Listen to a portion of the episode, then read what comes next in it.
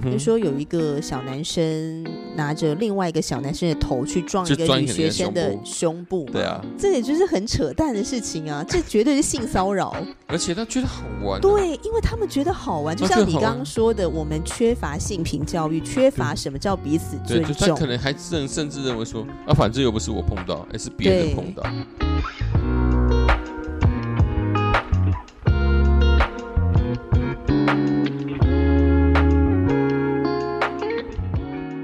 最近算不算是一个人人自危？对对对，Me Too 盛行啊，燃烧整个蔓延整个森林。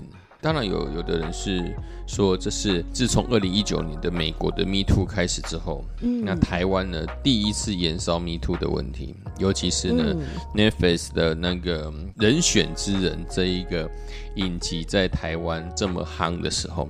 正好在这个时候呢，台湾就爆发第一次大规模的所谓的 Me Too，也就是说权势性侵的问题。那当然，我觉得是太好了，因为也只有在自由民主的国家，对，才有办法把这些事情把它全部都掀开来了。可能有些当时的受害者他们不敢讲，或者没有办法讲。是啊，是啊。那过了十几二十年了，他们才勇敢的说出来。没有错啊，就是近期台湾不是爆发很多的艺人，对呀，他这一些人，他可能是演艺界上面的大哥级的，或者是公众的一个印象之中，他们都是有好名声的这些演员们，但是他们也是形象很好啊，形象很好，结果他们还是一一的爆炸了。一一爆炸，就是人设翻车，有好几个都让人蛮惊讶的。这也不分什么演艺演艺圈嘛，因为这个台湾版 Me Too 是从政论界开始，政论这这些名嘴嘛，这些道貌岸然的名嘴开始嘛。而这些道貌岸然名嘴本身也看起来是似乎都是正人君子啊，但是没想到他所他所做出来跟他讲的都是完全不一样。你说其实就是斯文败类。呃，这就是可以这样讲吗？就是这样嘛，而且这是这些这些。呃，人面兽心的家伙，人面兽 心，人面兽心家伙，他的抖内可能还是还可能还是被最多的。你看这么多人抖内人人面兽心，那那岂不是在讽刺我们的人心？我们我们是世人不明的，非常严重吗？应该就是说人心本来就很复杂，然后这一些台面上的人物，他们很会包装形象。是啊。你在荧光幕前的这个形象，谁知道你私底下是怎样呢？很多时候，他们呈现的都是一个单面相的。可是人很很复杂，他有很多个面相，对不对？你没有在荧光幕前的时候，你私底下的作为是怎么样的？谁知道啊？而且再来是，如果你是一个有权有势有钱的人，提到一个专有名词叫做权势性侵，对，或者说权势性骚好了，对，你是一个男的高管，你的女员工。他的绩效考核如果是掌握在你的手中，那你是不是对他相对来讲好像有一个权利，你可以逼他就范？那当然，这个女员工她也可以说老娘不爽干，老娘辞职。可是如果她有一些原因是她必须要在这个工作里面，她的考绩又掌握在你手中的时候，哇，那这个是不是就很可怕？对，那是很严重的。对啊，其实很多事实上，我觉得是这这个这些事情。都是冰山的一角了。很多人为了自己活口，哦，都会去委屈自己了。我觉得很多时候是人在江湖身不由己，很多时候就是这样子。哎，那可能是就是这工作对他来说很重要，所以他逼不得做一些自己不喜不情愿的事情。嗯嗯，对，我觉得这这部分，呃，就如同这这最近的一个政治圈里面有有特别流行，是说事实上。呃，我们这一代的人哈，可能四五十、四五十、六十岁这些人，其实不知道什么是性平教育，不知道什么叫是互相尊重，因为这些人从小这些教育就非常缺乏，是啊，非常缺，乏，没有教过，我们不知道什么叫做要互相尊重，我们可能只是随着我们当时的环境看到父母亲怎么做，但是上他们也没什么平等嘛，但是我们把他的。他们的做法可能不正确，但是我们还是把它当做正常，因为找不到什么其他的更好的方式了，就是没有被教导，没有尊重这个概念。对，就像很多在父母亲的时代，很多父亲事实上是用语言霸凌自己的妻子的。我们都常常听到的，这可能会变成我们的我们的一个未来成长历程之中，我们不经意的也会说出这些歧视自己妻子的话语。我觉得这是很有可能的，所以我们不知不觉在做这种这种状况。嗯，我记得你曾经有跟我提过一个蛮离谱的事情，是发生在你班上，就说有一个小男生拿着另外一个小男生的头去撞一个女学生的胸部，对啊。这也就是很扯淡的事情啊！这绝对是性骚扰，而且他觉得好玩。对，因为他们觉得好玩，就像你刚刚说的，我们缺乏性平教育，缺乏什么叫彼此尊重。他可能还甚甚至认为说啊，反正又不是我碰到，而是别人碰到。但是事实上，你的想法就是我用别人手碰到他是没关系的，那是一个很可怕的状况。对啊，好像是借刀杀人的做法。再就是说，他会用一个我只是开玩笑。对对对对，嗯，我没有怎样啊，我碰到啊你也这样打我啊，你也是这样随便打我，我为什么不能这样子？这就很不 OK 啊。事实上都不会跟女生打男生，或是男生碰女生都不应该。对，尤其是都已经是十岁、十岁以上的女性或男性进入青春期之后。这些举动、触碰的行为都是不适当的，不管是家长或是学校老师，都需要好好的去提醒我们的孩子。嗯，你有听过巨石强森法则吗？嗯，有啊，有一个博主叫做“农艺女孩看世界”。那因为现在性骚扰事件持续延烧嘛，有一天呢，他就在他脸书写到了，近日许多性平事件爆出来以后呢，听到蛮多男生说他搞不清楚性骚扰的分际界限，都不知道以后该怎么跟女生相处了，万一跟女生讲讲话就被告性骚扰怎么办？结果一个网友讲了一个原则——巨石强森法则。把眼前的人不分男女都当做巨石强森，就是一个演员哈，然后块头非常大，看起来很威武、很强壮。啊，你不会对巨石强森做的事情，就不要对别人做。你不会摸巨石强森大腿，不会对他开黄腔，不会问他不得体的问题。你怎么尊重强森，就怎么尊重他人。巨石强森法则很实用。这个是农艺女孩看世界这个博主他写的一篇短文，这这也是他转传其他的一个网络的一个说法了。那我觉得是蛮好笑的啦，还蛮有趣的一个角度啦。对，我们先不要论说这这个逻辑是否是否正确，因为这个逻辑当然不正确啦。怎么说？你觉得？因为很简单嘛，因为这个这个论这一个论点是在于什么？哦，就是事实上就是就是恃强凌一个恃强凌弱的观点嘛，因为每个人欺善怕恶欺善怕恶啊，对啊。可事实上不是每个人都继续强森，我们每一个人本来就是不一样。有的人看起来就是白白净净就好欺负嘛，就有有的人就是大熊啊，要有些人长就是就是就是胖虎嘞，要有些人就是就是那个小夫啊。那常常我们会遇到的，当然就是看起来这些像像大熊的，当然就是去欺负他。对啊，当当然，我觉得这一个叙事强身嘛，当然有一个很好的一个观点，就是我们重点是我们必须对于每一个人都要完全的尊重，而且是要要小心，任何事情，尤其是碰触或是语言，都要谨慎。我觉得这个东西是在叫你谨慎。对对，也不是说他有多高啊，他多强壮。啊，可能他他他是什么现任的拳王，把它当做是现任的拳王。我觉得这种重点都是要我们要要在言行跟举止上面，我们都要小心为妙了。嗯。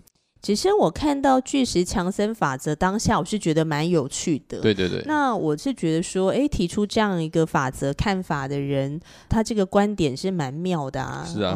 我觉得我蛮认同你刚刚说的，就是说，哎，把这个人看作很强壮的巨石强森，就是你会对他多一分尊重。是啊。那只是呢，我就突然想到，那个也有一个网络红人叫做馆长嘛。那馆长有一次就在直播里面说，他在健身房被客人性骚扰啊，就是摸他的胸部，然后摸他的手，而且他说手都没停过，还那边摸他个五分钟，然后他被摸袭胸的时候就当场呆住，然后没有反抗。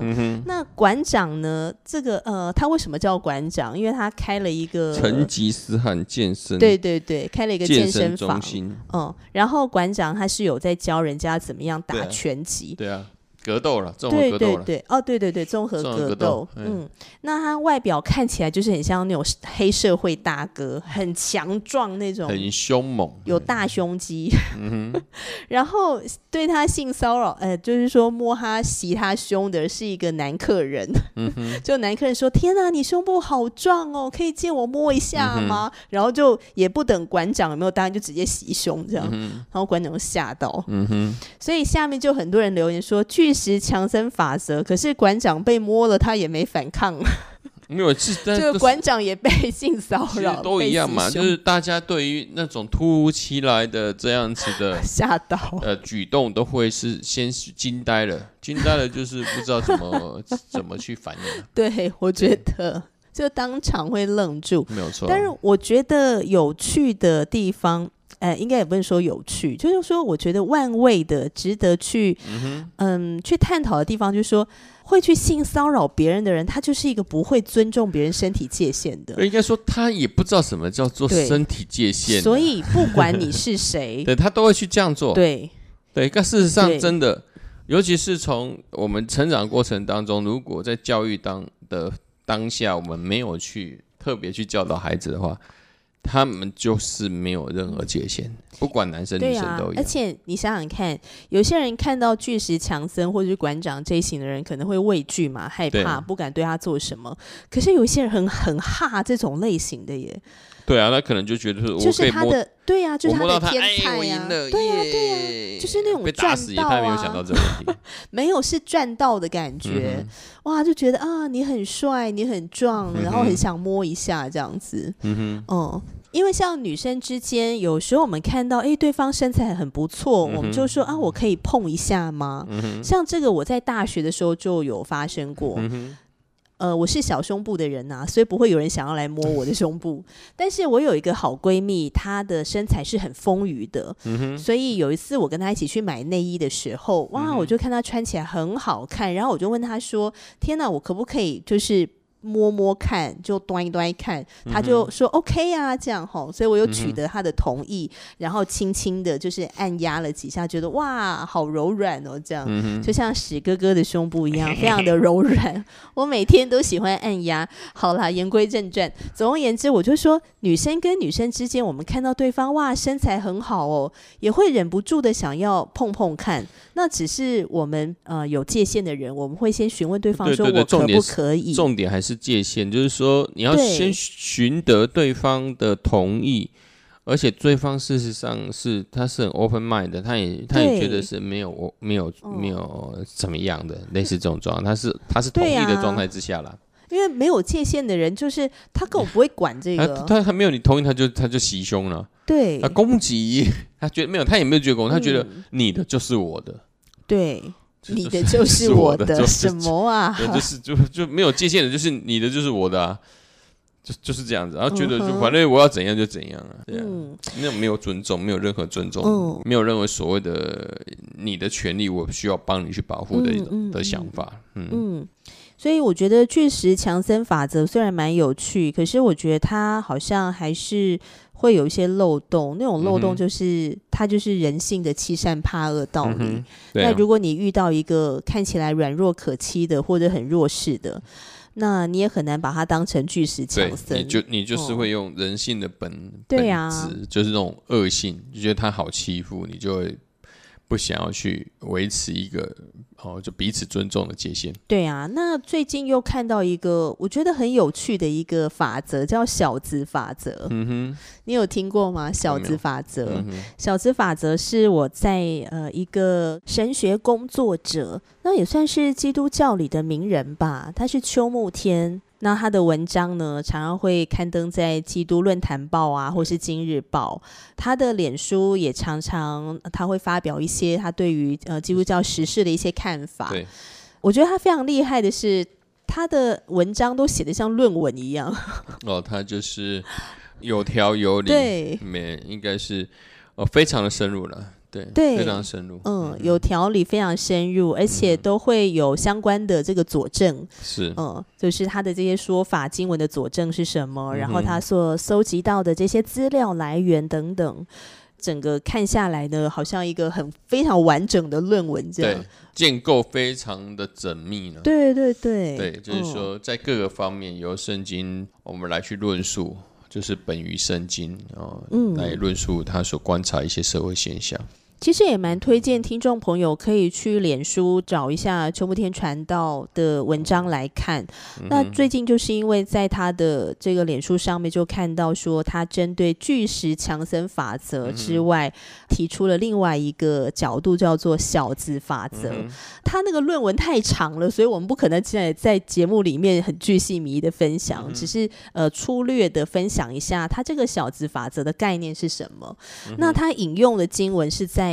马太福音的十章四十二节说：“无论何人因为门徒的名，只把一杯凉水给这小子里的一个喝，我实在告诉你们，这人不能不得赏赐。”所以他就用这个经文来说什么是小子法则，然后来回应关于就是性骚扰的这个呃事情，你怎么样对一个人做的行为举止不会呃构成性骚扰？那性骚扰就是已经让对方觉得不舒服了，他就就会变成骚扰嘛，或是变成性骚扰嘛？对，那所以他的小子法则的意思大概就是说，不管你是谁。啊，我都把你当做是这个经文里面说的这个，把凉水给这小子里的一个，也就是说，我不会高看你，我也不会低看你，我就是把你当做一个有需要被帮助的人，就是一视同仁了。对，一视同仁，一视同仁，不会把你当做哦，你好像是啊，你好，你是总统，所以对你比较好呃，你可能是呃名不经传的人，所以我就呃用比较差的待遇来对待你了。对，嗯哼。那我觉得，哎，小子法则的这个看法，我我非常认同，哎，我非常认同，尤其是他那篇文章里面很有趣哦，他就写到说。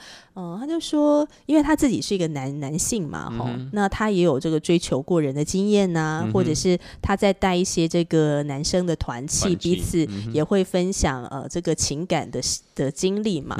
那他就扪心自问说，如果今天在我身边的这个人，他其貌不扬，他可能没什么社经地位，他可能比较弱势或怎么样的，我还会这样追求他吗？我还会呃，就是对他。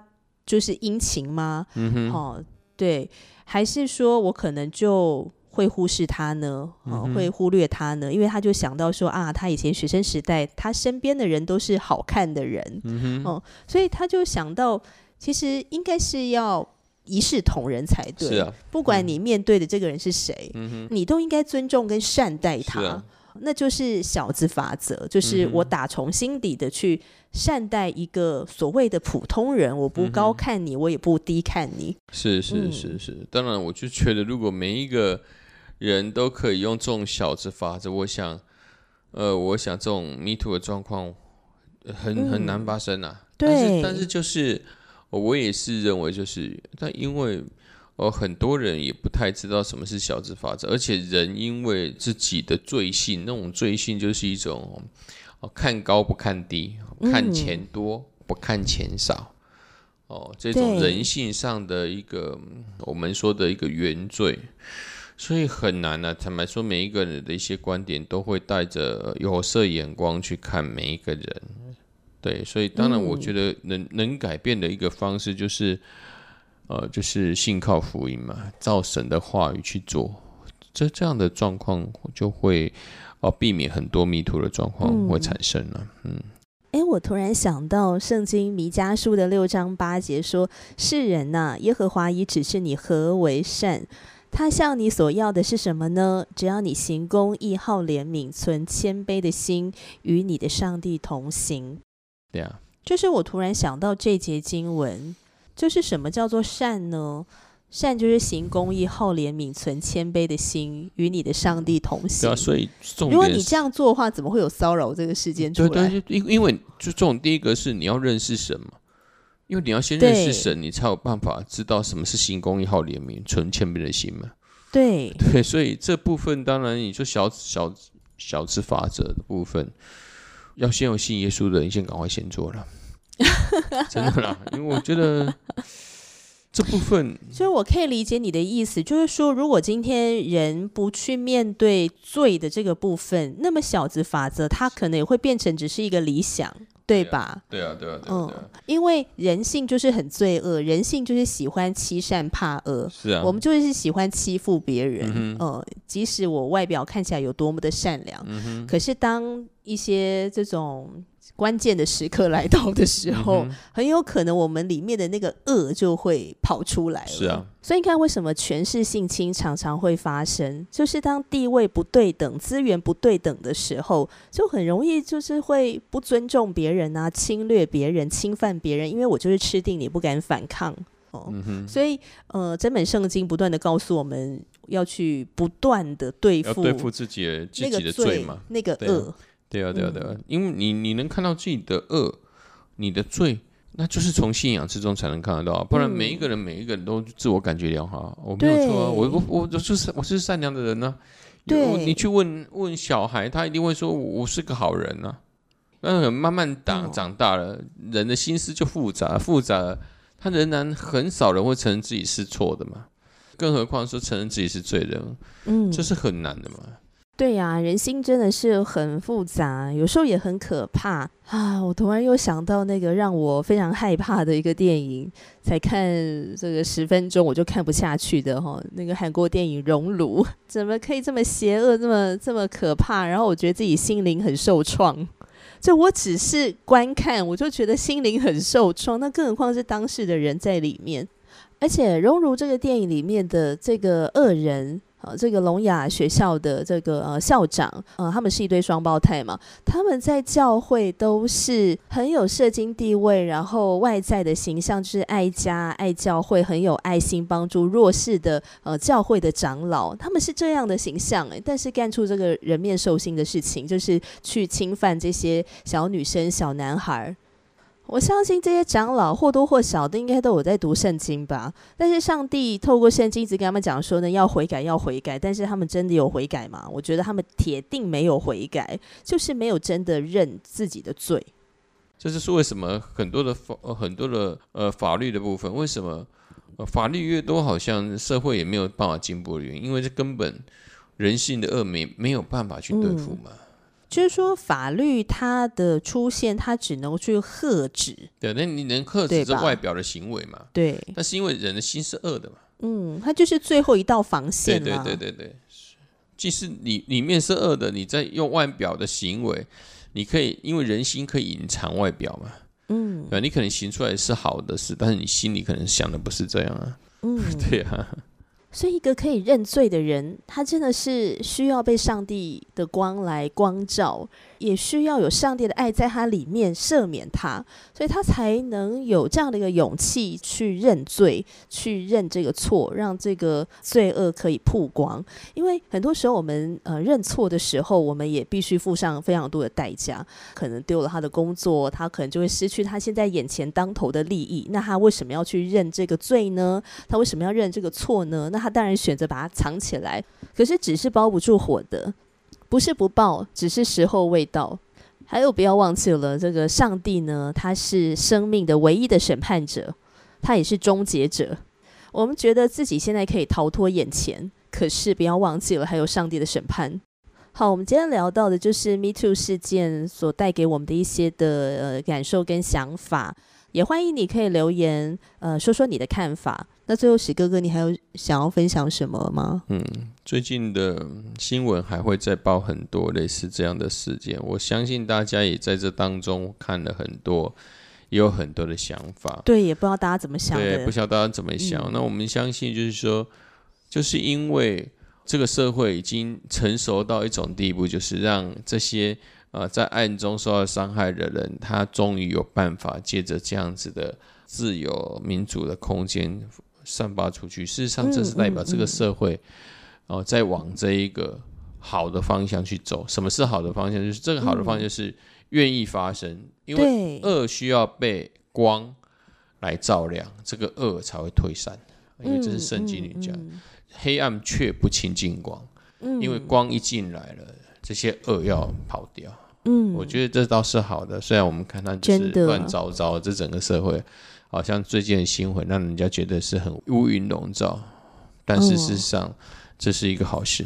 对，真的可以讲出来是好事。对，嗯，所以也鼓励大家可以勇敢讲出来，不要害怕。是，嗯，当然你讲出来的时候，找对管道啦。对对对对对，对对对，然后也可以找到你身边有利的、你信任的对象，让你身边的人可以来帮助你、跟支持、跟陪伴你。我觉得，因为这蛮重要的。对啊，因为有时候讲出来这些事情的时候，不免的会面对一些心理压力。没错，怕怕就是说，糟糕，如果对方的反击，对对反击一定就是会回谤嘛，都是都是都是刑法来去来去控告你嘛。好啊，那最后我有一个想法就是。在这个小资法则里面呢，我的一个想法是说，对一视同仁啊，没有错，很重要。那还有一个部分就是，呃，如果今天我们是一个认识上帝的人，那我们就知道每一个人都是上帝所创造的，按着上帝的形象所创造。所以，如果你知道你眼前的这个人，他是按着上帝的心意所创造的，他是上帝所爱的人。呃，他的生命在上帝的手中，上帝管教你，也会管教他。是啊，上帝也是遍察全地。所以，如果我们在这样的一个认知底下，我们怎么会用不恰当的方式去对待彼此呢？是，那这就是非常非常的不合宜，也是非常的没有智慧的。嗯。彼此的尊重跟彼此的重视，看到对方他的生命价值之所在，是是一个很重要的事情。嗯哼，就好像圣经讲“爱人如己”嘛。对对对，爱人如己。有一比较消极的叫“己所不欲，勿施于人”啊。而且我突然想到胡适先生曾经讲的一段话，应该是胡适先生讲的啦。他就说，要看一个国家有没有文明，要看他。呃，这个国家怎么做这三件事？第一个怎么对待小孩？第二个怎么对待女人？第三个，呃，休闲的时候做什么？嗯哼。那我觉得前面两个真的很有趣。他说怎么对待小孩跟女人？